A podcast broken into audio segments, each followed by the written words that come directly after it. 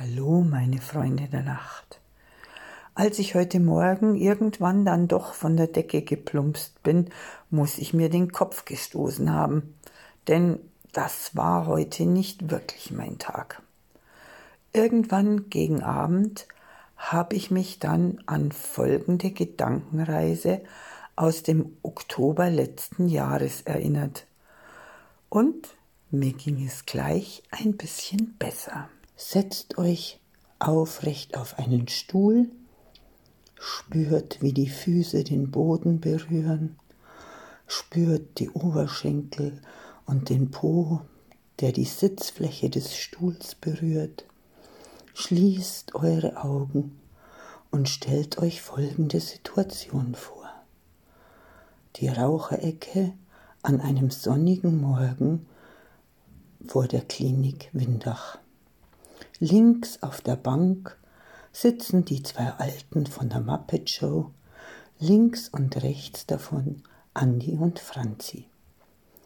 Wallon hat Ceva und Mutti im Arm, Samu und Marie kuscheln und Pascal sitzt mit ausdrucksloser Miene daneben. Stefan sitzt mit seiner Kaffeetasse auf dem Stein und tut so, als ob er Tagesnachrichten auf Handy liest. Sylvie turnt daneben auf dem Stein rum. Patricia kommt in eine Dampfwolke gehüllt um die Ecke. Dann kommt auch Bella, und jetzt turnt Sylvie nicht mehr auf dem Stein, sondern auf Bella rum. Janine steht in der Mitte und betrachtet alles, während Tabitha geistesabwesend in ihrem schwarzen Daunenmantel, denn es hat ja bloß 18 Grad, neben Samu und Marie steht. Da fragt Christine, wer schuld an ihrer Übelkeit ist. Darauf Janine, bestimmt ein Mann. Worauf Christine von unbefleckter Empfängnis spricht und Janine meint, es gäbe ja noch andere Dinge, von denen einem schlecht werden könnte. Christine meint mit lüsternem Blick, sie könnte sich nichts anderes bei einem Mann vorstellen, von dem ihr schlecht wird. So, und nun stellt euch vor, was jeder dazu sagt und wie sich das weiterentwickelt. Stellt euch vor, wie Samu einen murmelnden Kommentar abgibt Wallon haucht, oh ja, Baby. Stefan sich fragt, wo er da hingeraten ist.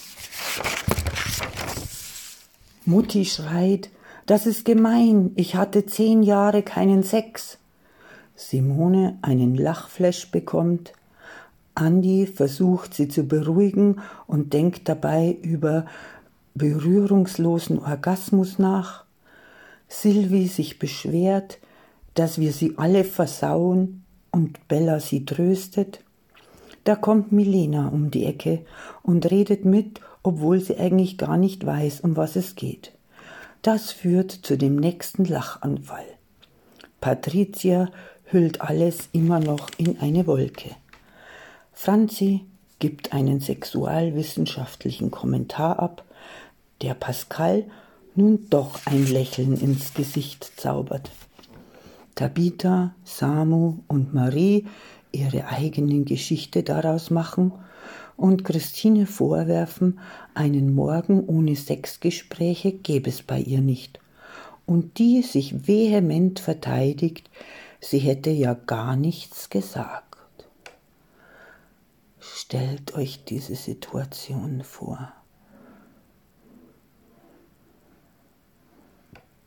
Und nun kommt langsam wieder zu euch, öffnet die Augen, schüttelt die Hände oder was auch immer und sagt mir, mit was für einem Gefühl ihr nun da seid.